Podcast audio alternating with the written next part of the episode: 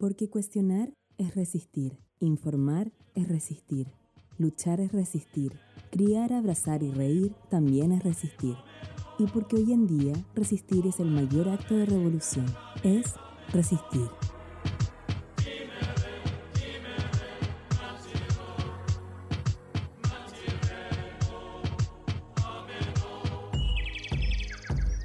Hola, hola, bienvenidos, bienvenidas, bienvenides al podcast Es Resistir. Eh, hoy día me encuentro con la tía Elo. Hola amigos. Con la Moniquita. Hola. Y la tía Sofía no pudo participar hoy día, así que le mandamos un saludo a la distancia. Mm. Hoy día estamos con un invitado que le vamos a dar el pase para que se presenta, presente y nos diga lo que quiera sobre él. Eh, hola, ¿qué tal? Eh, bueno, mi nombre es Juan, que es un nombre no real. eh, mi alias quiere permanecer Juan, Juan Carlos. Eh, y nada, bueno, me invitaron a hablar hoy día de criptomonedas, me imagino que un poco de la tecnología que está detrás, lo que está pasando alrededor de esta nueva tecnología y nada, eso es un poco, bueno, yo he estado muy cerca siempre de la comunidad hacker por mi, por mi trabajo, que ha sido siempre desde el activismo, hacktivismo, ese tipo de cosas. Eh, eso, entonces, bueno, no voy a entrar mucho en detalles de mi trabajo anterior, pero digamos que estaba en contacto con, con Bitcoin, sobre todo desde hace mucho tiempo.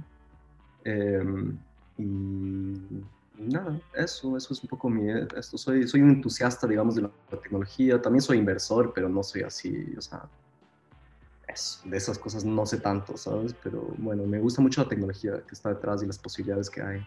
Eh, con esta tecnología, así que eso como... Oye Juan, ¿y tienes en tu poder bitcoins? Eh, sí, de hecho. ¿Y cómo, y cuántos bitcoins tienes? Eh, tengo alrededor de uno, diría yo, como más o menos uno. Ya. Caletas. O sea, ¿cuánto es eso hoy día? Eh, hoy día son como 50 mil, 60 mil dólares por ahí. N. Y eso puede como subir y bajar, ¿o no? Como la inversión. Sí, es como, bueno, depende cómo lo regulen en ciertos lugares, pero se puede considerar que es una moneda, pero más es como lo que se está usando. Es que cuando empezó esta cosa de Bitcoin en como 2009, se creó la idea, digamos. Em, digamos que estaba, o sea, no sabía muy bien para qué usarlo, lo estaban proponiendo como una moneda para el Internet, como digamos, ah, vamos a poder usar esto como si fuera dólares, pero para el Internet pero la tecnología en sí como que no llegó a funcionar para eso. La tecnología era tan revolucionaria y tan como novedosa que en realidad no se sabía muy bien, o sea, de esas tecnologías que no sabes en qué la van, para qué la van a usar en 20 años. Es como que eso. Entonces yo creo que recién está encontrando su funcionalidad y su uso. Eh, digamos que hoy en día yo creo que más se usa como una especie de reserva de valor, como oro se usa a nivel de inversión, digamos no sé, es vivimos un mundo ahora actualmente donde como la política monetaria está dictada por monedas que no son fiat, o sea, que son fiat, que ya no están basadas en oro, como no tienen un respaldo real. Entonces, como lo que está pasando en Estados Unidos, que imprimen trillones de dólares y lo reparten y solo están creando dinero de la nada. Entonces, eso crea muchísima inflación y crea todos estos problemas y por eso hay cosas como oro donde el valor no cambia y como tiende a incrementar. Pero, por ejemplo, el Bitcoin o sea, eh, las criptomonedas serían más seguras porque en el fondo impiden la inflación, ¿o no? Eh, por ejemplo, sí, exacto. Es una cosa así, es una moneda que tiende, está construida eh, matemáticamente como con el mismo función, o sea, con el mismo tipo de... Difícil porque todas estas palabras en inglés, entonces tengo que traducir. Dale. Como el suministro de oro. Te podemos ayudar. Como el supply, supply de oro, ¿no? Como que digamos que hay una tonelada de oro en todo el mundo eso ya no va a cambiar, no va a haber más, no puedes crear más. Más bien tiende a haber cada vez menos porque se pierde o cosas así. Entonces con Bitcoin hicieron algo parecido en el que siempre va a haber un número fijo de monedas y cada vez que va pasando el tiempo salen menos a circulación. Entonces la curva es como que va decreciendo, cada vez hay menos monedas, entonces hace que sean más, más valiosas porque hay menos. Una lógica por ahí. Mm. Ajá. Y eso no tiene como un fin, o sea, claro, como un fin ¿Eso como que va a caducar en algún minuto? Sí, perdón, yo no entiendo nada ni siquiera de economía. Sí, es que, bueno, yo de economía he aprendido a base a esto, pero a mí lo que me interesa realmente es como la, tecnología que está detrás, como que como Bitcoin es interesante como se creó una especie de cosa financiera, como una moneda, eh, una, una, reserva de valor, una especie de oro digital, ¿ya? Sirve igual que el oro, tiene la misma funcionalidad, es como un oro digital, esa es la manera más fácil de entenderlo. Entonces, la gente invierte en eso como si fuera oro, porque dicen, ah, mis, mis, ahorros en dólares van a valer mucho menos dinero, entonces voy a invertir en esto que va a tender a valer más dinero, una cosa así. Pero lo que está detrás, que es lo poderoso de Bitcoin, es, es cómo funciona y el código con el que está creado la tecnología que introdujo al mundo. Entonces... A ver, cuéntanos, cuéntanos sobre eso. Claro, es que eso es lo interesante, es como que si te digo, las computadoras fueron creadas para los militares, ¿sabes? Como que los militares dijeron, esta tecnología sirve para esto y vamos a crearlo para esto, pero luego se expandió esa tecnología y ahora las estamos usando ahora mismo para hablar. De, ah. lo que sea, ¿no? A ver gatos internet. Para jugar, para mil cosas. Claro, entonces con Bitcoin es algo parecido, como intentaron de crear una moneda para el Internet que sea descentralizada, que no tenga, porque es la cosa, si yo creo una moneda, tiene que ser algo que no, nadie sea dueño, ¿me entiendes? Como no puedes tener una cosa centralizada que controle eso porque nadie va a confiar en eso y todo este tipo de cosas. Pero ¿quién, quién la crea? ¿Cómo se crea? Como trato de, o sea, esto todo es súper imaginario, pues como finalmente no hay algo físico, entonces me cuesta entender quién crea esto, cómo se crea, como yo puedo inventar algo y que después sea el oro digital, como ¿Cómo funciona? A ver, ¿cómo le explico? Es que normalmente es más fácil de explicar esto con gráficos, tipo, es, puedes como que explicarlo con una imagen o con una cosa así. Entonces, tal vez como en, palabras como...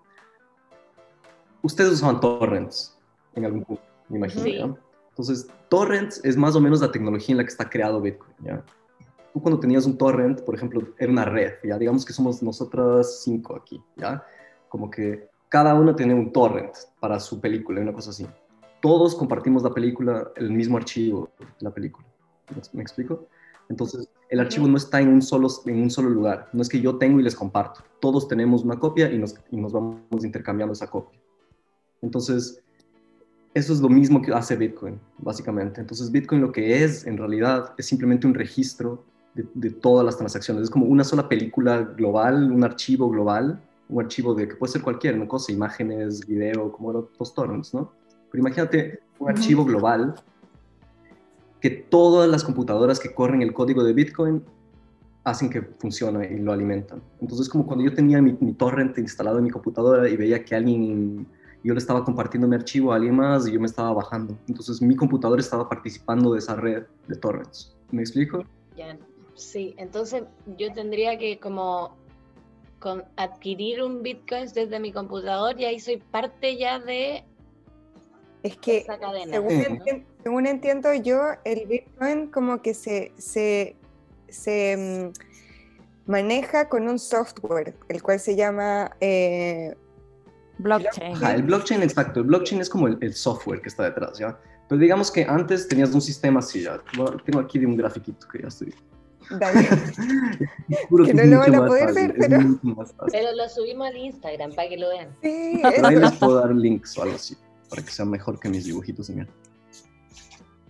No, vamos Pero bueno, imagínate, imagínate que el sistema tipo, tipo PayPal, ¿ya? PayPal, ¿cómo funciona PayPal? Ya. PayPal, a ver, aquí ven, mi, ven, mis uñas también fantásticas. PayPal, este es PayPal, ¿ya? Este es el, el, el servicio PayPal. Este soy yo, este es alguna de ustedes. Para mandar dinero, yo tengo que mandar a través de PayPal. ¿no? Mando dinero a PayPal, PayPal te paga a ti y ahí como está. La confianza y la persona intermediaria es aquí, está en la mitad. En el centro. Totalmente centralizado, ¿ya? Eso es como un banco también. Yo te quiero mandar dinero a tu cuenta, te mando de mi cuenta, va al banco, va a tu cuenta. Todo pasa por el banco, el banco tiene todo el poder, son intermediarios, tiene todo el poder. Bitcoin y blockchain en general eliminan los intermediarios. Entonces crean una red de dinero basada en la tecnología torrent, donde no hay un centro. Entonces es así, o aún más complicado yo te quiero enviar a ti y en realidad lo que está haciendo es que pasa por todas a la vez. Mm. ¿Ya? Y deja un registro como de qué pasó de ti a ti, a ti, a ti, o, la transacción que hiciste. Exacto. No es nada más que eso. Nada más. Y entonces, y por eso es el respaldo, porque todo el mundo sabe cómo es la transacción, no puede haber como triquerías, como robos. Entonces, cada uno de estos nodos, que son computadoras, cada uno tiene el mismo, la misma información.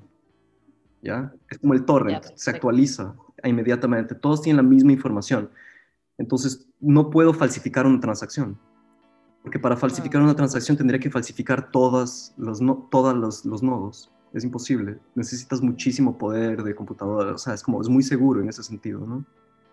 Em, más o menos. Entonces se actualiza. Yo te envío a ti y hay un archivito muy pequeñito en realidad que se, se actualiza en todos estos nodos y todos a la vez se actualizan y funciona la transacción. Muy simplemente. ¿vale? Pero hoy entonces todos saben, por ejemplo, cuánto tienes tú. Se puede ver, es, es público, es totalmente público. Es como que mi, mi archivo, mi, mi billetera digital es solo un número así largo que es como un email digamos, que es público. Entonces yo te puedo decir, ah, envíame esto a mi billetera, me debes 5 dólares de la cena, entonces va, me puedes pagar aquí y yo te mando como un, que puede ser un código QR, solo escanea de mi teléfono y me haces un pago. Y el pago no pasa por ninguna centralización, ningún servidor central, eso es lo loco, que pasa a través de todos a la vez y, y, no pertenece a nadie, o sea, trasciende todas las jurisdicciones, trasciende todas las arquitecturas, por eso es imparable, ¿me entiendes? No puedes cerrarlo, este, como nunca pudieron parar torrents, como intentaron de mil maneras y eso sigue ahí. Es por eso también que se utiliza bastante como para, para cosas ilegales. No más que el, que el dinero en efectivo. Bueno, sí, el efectivo es verdad. Porque creo que el dinero en efectivo, bueno, y si ustedes viven en Neukölln deben saber que aquí dinero en efectivo es donde está la mayoría. se usa obviamente, pero es una pequeñísima parte. O sea, era un poco la excusa que usaban como el poder para decir que eso estaba, que era ilegal y que querían Exacto, como para ilegitimizarlo, ¿no? Claro, mm. es que escapa su control, no pueden controlarlo, tienen que adaptarse. Oye, y porque entiendo que igual los países están intentando regularlo o como casi banearlo. En países se ha baneado como el Bitcoin.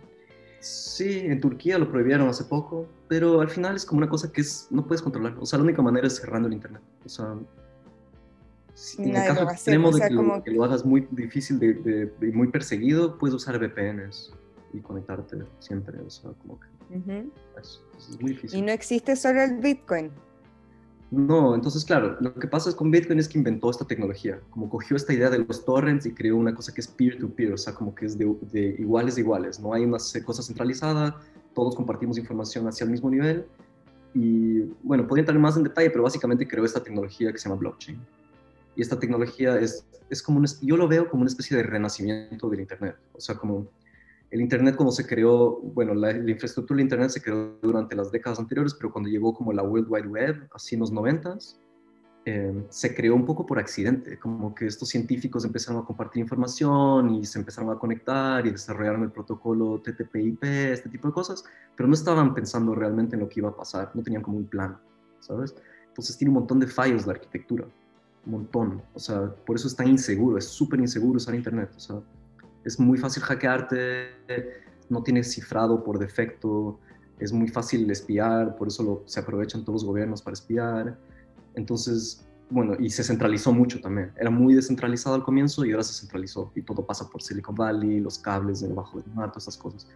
Y en cambio, esta tecnología lo que está haciendo es un poco descentralizarlo otra vez está otra vez descentralizando, otra vez llevándose de las jurisdicciones nacionales, eh, tiene cifrado por defecto, o sea, por eso se llama cripto, porque es, criptográfico, o sea, está basada en criptografía súper fuerte. Entonces, como que lo mejora un poco la arquitectura del Internet y, y puedes hacer cosas totalmente nuevas que no se podían hacer. ¿Cómo qué? ¿Cómo qué? ¿Cómo qué? Como por ejemplo puedes crear, o sea, bueno, se creó este blockchain de Bitcoin y el siguiente paso fue que vino un programador genio, un, chico ruso canadiense y creó como una especie de lenguaje de programación, como el que se usa para crear sistemas operativos de computadoras, por ejemplo, y lo basó en el blockchain de Bitcoin, más o menos. Entonces, como que la tecnología blockchain existe, es, muy simple en Bitcoin. Y luego viene otro que se llama Ethereum. Y Ethereum lo que hace es coge y pone un lenguaje de programación en este como red descentralizada. ¿ya? Entonces lo que haces básicamente es que puedes, tienes una computadora descentralizada a nivel global. Entonces puedes programar aplicaciones como cualquier, cualquier cosa que te imagines, es tipo una cosa para mensajería o para intercambiar fotos o para jugar juegos, cualquier cosa, como una app en un teléfono. Pero es una, es una aplicación que está totalmente descentralizada, que no existe en un solo servidor, que no pertenece a nadie, o sea, que pertenece a la persona que lo crea en cualquier jurisdicción. Entonces, como que se no quiero decir se democratiza porque esa palabra no me gusta, pero sí se, se hace mucho más horizontal, como que el, la pista de juego. Claro, porque más, y en el fondo menos control, menos control, ¿no? Como que... Exacto. Eh, es mucho más, es muy fácil levantar dinero para estos proyectos porque hay como esta cosa monetaria de Bitcoin ya metida, entonces se armaron un montón de trabajos y en realidad, interesantemente, se armaron también un montón de trabajos y un montón de cosas en, en países en desarrollo, por ejemplo, como gente que se puso pilas de repente tiene acceso a esta fuente de valor, ¿sabes? Que es global, que no necesitas estar en California necesitas saber. ¿Y cómo yo podría adquirir, por ejemplo, un Bitcoin? Ahora mismo ya es bastante más fácil que hace unos años. Ahora mismo creo que hasta lo puedes comprar usando tu PayPal. Pero em, tengo que, por ejemplo, ya, adquirir un Bitcoin, pero para adquirir otra moneda, por ejemplo, tengo que igual pasar mi plata a Bitcoin, ¿o no? Con algunas sí, es que las principales no, las principales yo creo que ya puedes comprar con, con, servicios medio normales. Hay unos servicios ahí, portales, y luego puedes guardarlos donde sea tu Bitcoin o lo que sea, y son como una inversión, es como, tienes, es como invertir ahora ese dinero. Pero claro, la cosa es que esto creó una explosión de creatividad a nivel tecnológico, porque de repente o sea, es, blockchain es lo que llaman una tecnología disruptiva, porque es, tan revolucionaria, es tan novedosa y ofrece tan nueva, tantas nuevas posibilidades para hacer cosas que puede cambiar un montón de, industrias diferentes así, del día a la noche, como que cambia de una. O sea, permite hacer un montón de cosas. Entonces hay una explosión a nivel de creatividad, de tecnología, de ideas nuevas, entonces hay decenas de miles de nuevas monedas que están así flotando. Puedes crear tú solo una. nadie te impide, además. O sea, como que solo puedes ir y crearla y ponerla ahí y ya. Es como muy libre. ¿Tienes otras, otras monedas aparte de Bitcoin? Tengo algunas. Hay algunas que me interesan, pero sobre todo tengo Bitcoin y Ethereum, que son las como más seguras, digamos. De ahí el resto son como. Es una locura. O sea, puedes. O sea, hay gente que gana muchísimo dinero invirtiendo en cosas pequeñitas, ¿no? Pero tampoco me interesa estar todo el rato mirando y tal, ese tipo de cosas, como me dedico a otras cosas, entonces tengo sobre todo eso y sé que es una buena inversión y ya está, sin más. Oye, ¿y tú te dedicas a algo obviamente relacionado con la computación? No, para nada. Yo de hecho estudié filosofía. Ah, eh, estudié filosofía y eh, he hecho mi vida en otras cosas totalmente. O sea, he estado muy cerca de la comunidad hacker. Me gusta mucho la tecnología. Eh, lo he usado un poco para traer cambios sociales. Sido activista profesional, como que tenía mi propia organización que creé yo, que manejaba yo. Em, y ahora mismo estoy dedicado a hacer películas, videos de música, cosas así. Me interesa un montón de cosas diferentes, como que esto es más como una, una cosa que, eso, como que estuve ahí desde el comienzo y lo vi, podría haber tenido un montón de Bitcoin, o sea, de hecho un rato tenía un montón y lo perdí porque no puse ni atención, o sea, no, no, entendía lo que era. Em, mm. Y ahora hace unos años como que ya hice un par de inversiones en eso, porque igual creo en la tecnología y bueno, está bueno si tienes ahorros, ponerlos en algún lugar mejor que gastar menos. O sea, recomiendas eh, informarse y comprar Bitcoin. Sí, yo creo que sí, es una súper buena inversión. O sea, hace tres o cuatro años era mucho más arriesgado que ahora, eso sí te puedo decir. Como que ahora ya está mucho más aceptado, como que ya se, se, hizo un poco más normal, digamos, y se asentó en la, en como que en la conciencia de la gente global y hay menos riesgo. Entonces creo que sí, sí, mm. es interesante verlo. De hecho, de, de hecho, yo me acuerdo que hubo un periodo que estaba muy inestable, o sea, que variaba el valor de forma como cada día exponencialmente valía mucho o muy poco.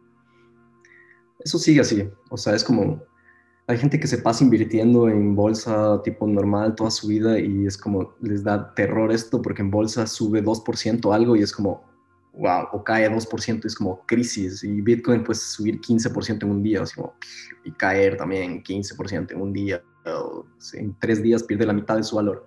Es como así, uh, es como, es intenso, o sea, es como un poco, eh, o sea, a mí lo que me atrajo también es como, no sé, siempre he sido muy pirata, siempre estoy muy al límite de las cosas y eso me gusta. Y Bitcoin y estas cosas es como salvaje oeste, total. O sea, ahora ya está como más normalizado, pero te juro que es como, se sentía un poco como debe haber sido en California el Gold Rush, así, cuando la gente iba a buscar oro y estaba todo loco y había un montón de, un montón de estafas y hackers y todo era muy inseguro y podías ganar un montón pero puedes perder todo y así muy...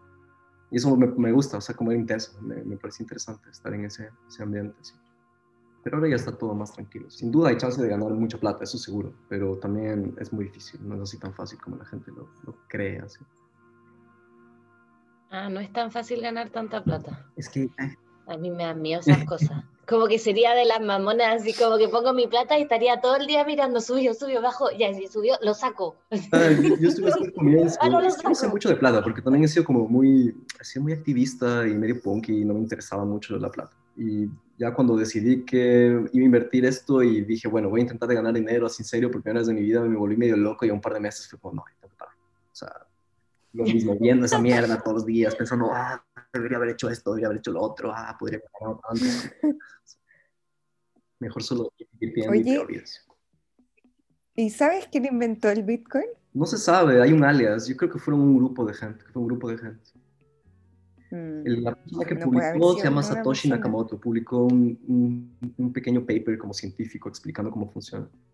Eh, pero eso es un alias, claramente es un alias. Y y nadie está ganando, como que no hay una entidad que mm, sea como los Illuminati o algo así. hay gente que compró muy al comienzo o que son los programadores que entraron muy pronto y que vieron el potencial y que ellos al comienzo acumularon más bitcoins. Entonces, o sea, yo cuando tuve bitcoins hace unos años, estaba así como en 2010, tenía donaciones, yo publicaba como en un artículo de hackers y tal, y, en, una, perdón, en una publicación, y ahí teníamos como donaciones, nos mandaban Bitcoin, cuando valía 10 centavos, nos mandaban un Bitcoin que valía nada, un dólar, ¿sabes? Era como una donación, eh, cosas así. En esa época, si invertías 100 dólares, podías tener mil Bitcoin, o sea, una cosa así, que ahora serían millones de millones de dólares, una cosa así. Entonces, hubo gente que compró al comienzo y, o que lo tiene desde el comienzo porque, porque esa es la otra cosa con Bitcoin, ¿no? Entonces, mira, esta red, cada computadora está, dando energía a que la red funcione, como tiene un coste eléctrico, digamos, como mi computadora corriendo el código de Bitcoin y renovando, como que registrando todas las transacciones, permite que la red funcione. Es como cuando tú ponías tu película y le dabas a seed y le dabas como a tu película en el torrent y compartías, ¿no? Entonces tú por hacer eso, la red te paga Bitcoin. Bitcoin se va generando, la red va generando. Mientras tú metes la energía eléctrica, se van generando Bitcoins a un cierto ritmo. ¿ya? Entonces, estas computadoras que están procesando el código reciben como premio Bitcoin. Mm. Eso, es lo que sí, potencia que haya que crezca la red en el fondo, ¿no? Claro, eso hace que crezca la red. Eso es lo, eso es, eso es lo genial de esta idea, como que crea incentivo económico para participar. Entonces, y además lo que a mí me parece tan cool es que crea incentivo económico y encima es más barato donde la electricidad es más barata y eso hace que sea más barato en lugares más pobres. Entonces hay un montón de gente que se puso a minar Bitcoin temprano en Filipinas o en, en China, hay un montón, o en, en, Latinoamérica y tú pones como tu computadora a trabajar y le das electricidad a la red y te pagan Bitcoin.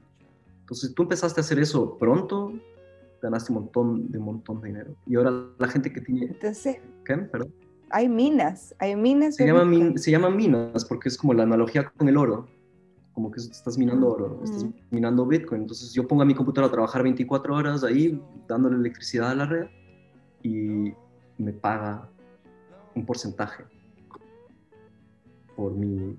Qué fuerte. Entonces, eso es genial, eso es como trascendental, porque eso hace que ya no sea un chiste, eso hace que valga mucho dinero participar y la red hace que funcione. Entonces, si por ejemplo otro ejemplo, China es donde están la mayoría de los mineros, ¿ya? Entonces en China, imagínate que va a China y prohíbe Bitcoin y dice, ya no se puede minar, es ilegal. Cierra todos los mineros, pero Bitcoin no va a desaparecer, porque eso va a significar que todos los otros demás mineros van a ganar más dinero porque hay menos gente participando, entonces van a poder incrementar su producción y solo se va a estabilizar en otro lugar. Es como súper fuerte, le hace súper como resistente. Y, a mí lo que me interesa también es que puedes crear esta cosa para crear incentivo económico y, estoy siempre pensando cómo aplicarlo a otras cosas. Entonces, cómo crear incentivo económico para... Había una red súper interesante que premiaba la creación de energía solar. Entonces, te pagaba una criptomoneda de esta red si tú dabas un kilovatio de energía producida por paneles solares o energías renovables. Eh, esa era una idea que se les ocurrió a esta gente. Entonces tú conectabas tu panel solar a esta red, tú dabas electricidad a esta red y esta red te pagaba así y esta monedita se, también estaba como en bolsa y podías cambiar por Bitcoin, entonces podías ganar dinero si producías electricidad. Eh, fuera de la red también, ¿no? Como que en tu propia casa, como no tienes que hacerlo, cosas así. Y hay como estas pequeñas cosas que, que ahora lo que está pasando en el campo de las artes, en blockchain, es que están creando estas cosas que se llaman NFTs. No sé si han, visto eso. No. Bueno, lo último, lo que está pasando ahora mismo es que con blockchain están creando como, tú puedes crear tu propio arte digital. Por ejemplo, yo tomo una foto y subo esa foto. A ver, no, lo voy a explicar. Imagínate lo, imagínense lo que les acabo de explicar con esto de que es disruptivo y que quita los intermediarios y todo esto, pero para el campo del arte, de la música. Entonces, básicamente lo que están haciendo esta gente es intentando de quitarle el negocio a Spotify, eh, a todas las galerías. Entonces tú lo que puedes hacer es subir tu arte online y tú eres el dueño único de ese arte porque está, existe en la blockchain y tú puedes demostrar que eres dueño de esta manera y puedes venderlo como si fuera un bien único. Entonces puedes crear archivos. Espérate, pero entonces puedo subir mi arte al blockchain, al software de, que mueve todo esto. Sí, puedes, puedes subir información en general, puedes subir, o sea, al final es unos y ceros, ¿no? Entonces tú puedes subir cualquier cosa como esté formateada. O sea, puedes subir videos. Ahora mismo está muy, está recién empezando, entonces no puedes subir cosas muy pesadas por ahora, pero hay, hay un montón de imágenes que están subidas, que puedes subir. Y ahora lo que están haciendo es vender arte digital. Entonces... Es que mi duda es como el, la minería, lo que hablaba del blockchain, del, del Bitcoin. ¿Cómo funciona con el arte? Eh, es un poco más complicado porque en este caso no está en la red de Bitcoin. ¿ya? Bitcoin solo tiene Bitcoin y solo funciona para Bitcoin. Ethereum, que es la otra, que es como esta especie de sistema operativo descentralizado, puedes crear aplicaciones encima. Entonces crearon aplicaciones para crear estos tipos de mercados de arte. Entonces esto está en el blockchain de Ethereum, que no funciona igual con lo de los mineros, funciona un poco diferente. Pero tú básicamente con Ethereum lo que quieres, lo que es, funciona de la siguiente manera. Tú, si quieres usar la red, tienes que pagar un poco a la red para que procese tu transacción. Lo mismo que cuando quieres pagarle a Western Union para mandar dinero o a tu banco te cobra un porcentaje para tu transacción. Pero en este caso no se va al banco, sino se va a toda la red. Y la red luego lo reparte a los mineros o a quien sea que esté sosteniendo la red. Entonces, para subir tu arte, pagas un porcentaje del peso de tu imagen o una cosa así y pagas como un poquito y lo, y lo subes y luego puedes venderlo. Ah, es, un archivo único que no se puede copiar. Entonces, mm. creas, es una cosa que se llama es inmutable, es como que y, tú, eres el, tú eres la dueña única de eso. Entonces, que sería que como... que tú seas tu propio galerista en realidad. Como que esta gente está vendiendo sus cosas únicas por precios increíbles, además, como que se ha vuelto muy loca la cosa y son cosas muy nuevas y se han vendido obras de arte carísimas, digitales, totalmente digitales. Y bueno, ya hay artistas que ya lo están usando para su música, como Grimes. Grimes está, está poniendo sus canciones en blockchain, no sé exactamente en dónde, y los está vendiendo sus tracks o por streaming o cosas así. Entonces te eliminas de Spotify por medio, por ejemplo. Tengo una pregunta. Eh, Twitch, por ejemplo, eh, es una plataforma de eh, streaming y ahí, bueno, igual como que ya igual estamos como en el cibermundo, porque igual Twitch paga a los que tienen Twitch y se suscriben y ellos te, en el fondo te pagan por cantidad de gente que se suscribió, ¿cierto? Algo así, no, no sé muy bien cómo funciona Twitch, pero... O como YouTube. Sí, YouTube te paga, pero por los anuncios. Esta otra cosa en principio te puede pagar como solo por participar. O sea, ya hay unas como pequeños como prototipos de redes sociales creadas en blockchain. Ya existen. Lo que pasa es que la tecnología es muy, es muy nueva, entonces todavía, es, todavía no es suficientemente rápida, todavía es muy torpe, digamos, no está tan bien programada todavía y está como creciendo. Entonces, en el futuro yo estoy seguro que todo va a, ir, va a migrar allá, como que estoy seguro porque va, tiene demasiadas ventajas como para no hacerlo. Eh, y, en algún punto sí, o sea, te, van a pagar eso por impresiones. Depende de cuánta gente lea tu artículo, te pagan un porcentaje en esta pequeña criptomoneda que puedes luego cambiar por Bitcoin o lo que sea. y ya no tiene nada que ver con publicidad. De hecho, hay como proyectos súper interesantes que quieren cambiar todo el modelo de publicidad de Internet, que es una mierda, o sea, es horrible cómo funcionan los anuncios en Internet. Horrible. Em, entonces, claro, eso está roto, hay que arreglarlo, ese tipo de cosas. Hay proyectos que quieren pagarte criptomonedas por tu atención. Entonces, dependiendo de cuánto tiempo estés en una página web usándola, eso te puede dar a ti como que un, pequeño porcentaje. Es, más complicado que esto. Yo, como pueden ver, es un mundo de complejo y hay miles de cosas, pero hay estas ideas. O sea, lo interesante es esto, que la tecnología es como tan disruptiva que ni siquiera sabemos para qué se va a utilizar y que hay posibilidades de que cambien mucho las cosas. Y más bien para mí es como encontrar la manera en, que se pueden hacer las cosas mejor, digamos, como mejorar, traer algún tipo de cambio positivo y que no volvamos siempre a, lo mismo, que se acabe centralizando otra vez y que se acabe, no sé, usando para fines totalitarios. Oye, y no entiendo una cosa, todavía estoy media perdida, pero, eh, por ejemplo, si yo quisiera tener blockchain, ¿me lo puedo descargar? ¿Es un programa o tú se puede tener, ponte tú en Windows o, ya como que la gente que tiene esto, nadie usa Windows, nadie usa como las cosas típicas? no, sí, todo es lo mismo. Em, o sea, a ver, si quieres minar block, Bitcoin, por ejemplo, solo te tienes que bajar una cosa ahí y lo tienes ahí, varias opciones como aplicaciones o programas que corres ahí y lo tienes corriendo en el fondo y tu computadora se va a hacer un poco más lenta probablemente si lo tienes ahí corriendo, pero igual que con los torrents, o sea, solo tienes un pedazo de la energía de tu máquina, se va a la red. Ya, y eso, a diferencia de torrent, aquí es algo legal, porque torrent aquí no se puede usar, pero Bitcoin sí se podría. Bitcoin está regulado en Alemania, sí, como que no es ni es, es legal, es totalmente legal.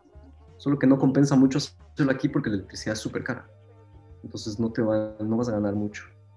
Eh, así que eso, eso por un lado, pero de ahí como eso es solo para mantener, digamos, el protocolo y como participar de esa manera, pero de ahí puedes comprar y vender tu propio Bitcoin que no necesitas eh, ser minera, ¿sabes? No necesitas tener ese, ese software, solo te bajas una billetera digital en tu celular y yo te mando 10 dólares de Bitcoin si quieres, o sea, cosas así. Solo lo puedes tener ahí, es como tener monedas. Me encantaría, me encantaría. también quiero tener un Bitcoin. Para decir que tengo Bitcoin. Entra, a tu PayPal, entra a tu PayPal y compra 10 dólares de Ni siquiera tengo PayPal. Ese nivel de poco electrónica soy, como que no, me, no logré hacerlo funcionar por la chucha. Yo odio PayPal, yo odio también, es horrible. es horrible también, pero tengo. Es horrible, siempre en el, peor momento me falla, cuando más los necesito. no los necesito nunca y en ese momento que los necesito no funciona. Qué fuerte. A, mí me parece muy fuerte que la tecnología eh, esté evolucionando así, pero yo también creo que es el futuro. Que mm. después en 20 años más vamos a estar todos pagando con bitcoins y con ciber. Em, Chao el oro. Porque, el oro solo lo tiene Europa. Sí, y todo con los Se robaron todo el oro de, Ecuador. Sobre... ahí con el oro. o sea, yo creo que como lo, lo, más lindo es como la descentralización, que ese, ese concepto lo encuentro hermoso. También es como un dinero punky. Sí.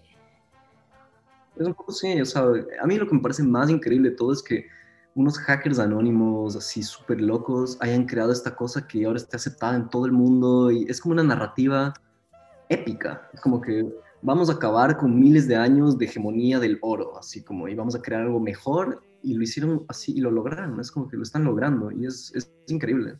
Tiene toda una narrativa, de hecho, en el primer bloque, ¿sabes? Bitcoin es una cadena de bloques, ¿no? Blockchain, cadena de bloques. En el primer bloque hay las primeras transacciones, y la persona que lo creó puso un mensaje en ese bloque, como en texto, que se puede leer, así como texto latino, ¿no?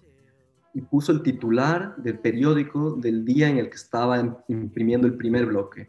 Y el titular era, era, el titular de, The Times en Londres, de cómo el Banco Central estaba rescatando a los bancos en 2008 por toda esta cosa que pasó y los bancos estaban quebrando y iban a rescatar los bancos para que no quiebre la economía. Entonces es un mensaje súper, súper político. Desde el comienzo, súper político está ahí. Sí. Entonces esa es la razón de de Bitcoin. Es como que el sistema monetario global mm, está roto, es corrupto, sirve para derrotar a, a, los banqueros y sirve para como eso, para que los dos poderosos puedan mantener control sobre la política monetaria de manera súper injusta que al final hace que todos los demás socializan sus deudas, básicamente imprimiendo monedas. Claro. Entonces vamos a cambiarlo y esto va a ser así, deflacionario, toda esta cosa. Entonces, como que es una narrativa muy épica que tiene la moneda. Y lo, y lo otro lindo es que, se, que, que, como lo que decías tú, que se está moviendo hacia todos los otros aspectos de la vida humana. No solo, porque por ejemplo yo escuché un proyecto de que yo trabajo en salud y estaban ocupando blockchain para los, em, las fichas clínicas de los pacientes, como tecnología blockchain para eso, por ejemplo.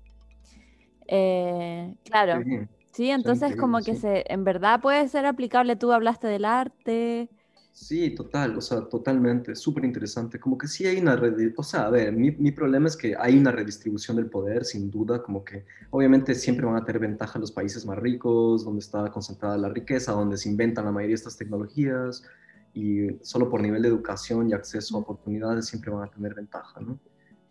Pero esto como que sí abre un montón el abanico y sí es una cosa muy global, entonces ya no sé, como que puedes crear algo súper increíble y tienes ventajas si es que la electricidad es más barata en Filipinas y, no sé, como que sí se genera un montón de riqueza para gente y sí se distribuye esa riqueza de manera más equitativa que si es que crea una compañía como Facebook en California y se reparten dinero, o sea, como con esto una persona súper humilde en algún país con acceso a internet puede invertir en estas cosas y puede ganar un montón de dinero y seguir adelante y, o yo qué sé, o puede como crear gente con talento, puede crear aplicaciones súper novedosas, levantar dinero también, levantar fondos es más fácil que nunca con estas cosas para buenas ideas, entonces sí siento que hay una apertura más grande como que de las oportunidades económicas y tecnológicas con esto no digo que no se vayan a centralizar otra vez en el futuro, porque eso es lo que tiende a pasar. De hecho, los banqueros ya están tomando el control un poco de Bitcoin, ya lo ven como algo interesante, entonces ya es como, o sea, no tomando el control porque no pueden, pero ya es como que no vamos a luchar, nos vamos a, nos vamos a adaptar. Entonces, eh, sí, es como, nos tenemos que adaptar, entonces, bueno, vamos a ver cómo lo aprovechamos, ¿no? Al final, esa es la gente casi más poderosa del mundo, ¿no? Entonces, están como esa gente. Viendo cómo se Pero igual, por ejemplo, este proyecto que yo te hablo es en África, es en Uganda.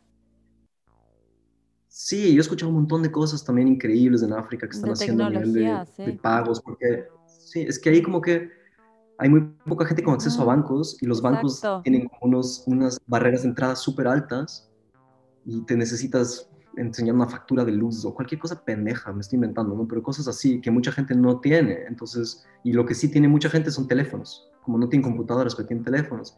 Entonces ahora puedes tener bancos digitales en tu teléfono, ya no necesitas tener acceso a un banco para poder, para poder tener riqueza, para poder tener ahorros, para poder tener una tarjeta.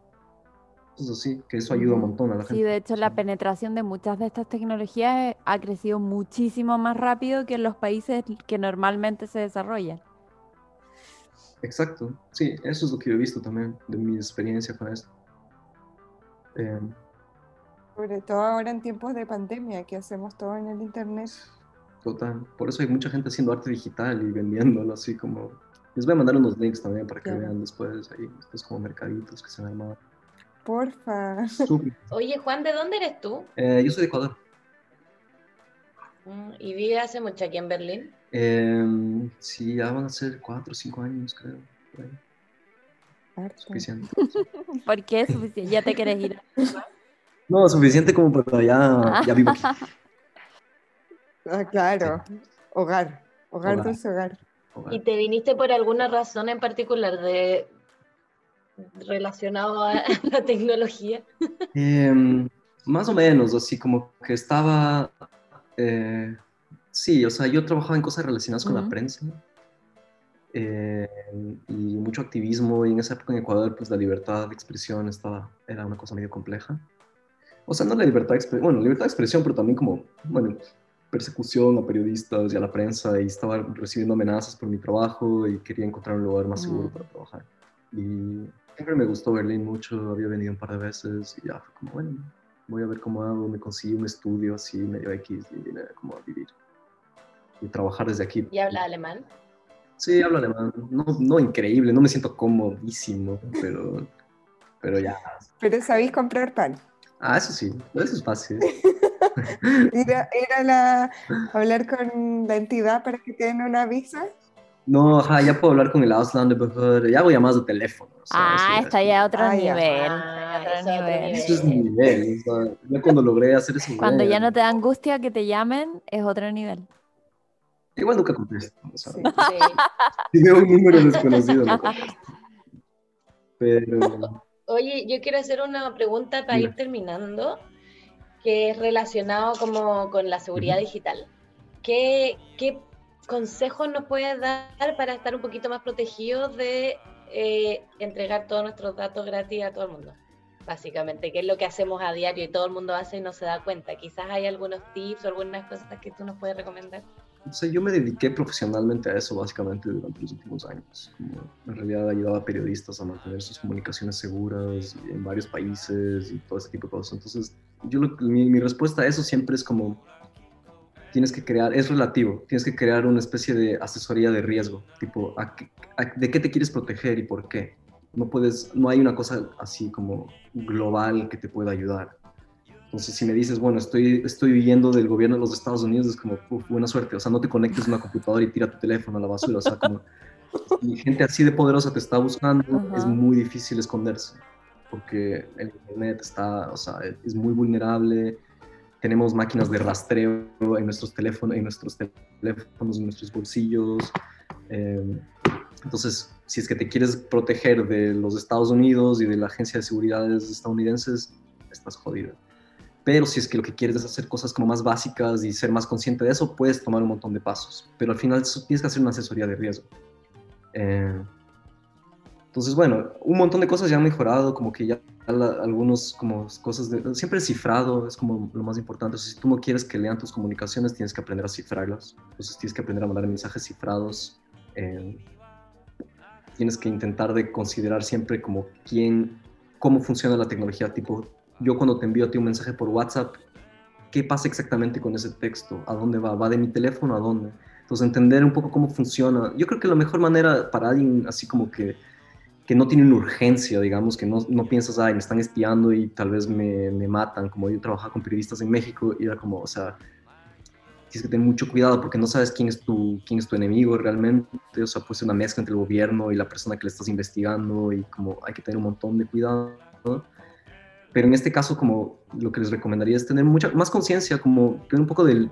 Eh, conocimiento básico de cómo funciona. Entonces, cómo funciona un envío de un email, o sea, por dónde pasa. O sea, yo te envío tu email y pasa por cuatro jurisdicciones, ¿me entiendes? Y si es que va como que sin cifrar, que es como básicamente como un, un código pequeño, que el mensaje va medio roto y, solo tú lo puedes leer. Entonces, yo solo sé, sé que solo tú lo puedes leer.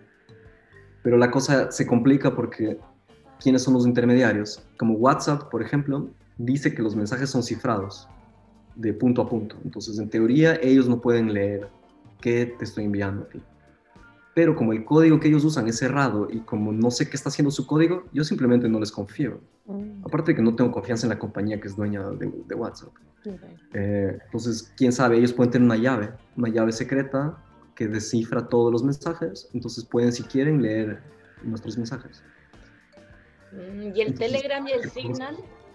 Con Telegram es lo mismo, con Telegram es la misma dinámica, pero en este caso tienes que confiar en los rusos.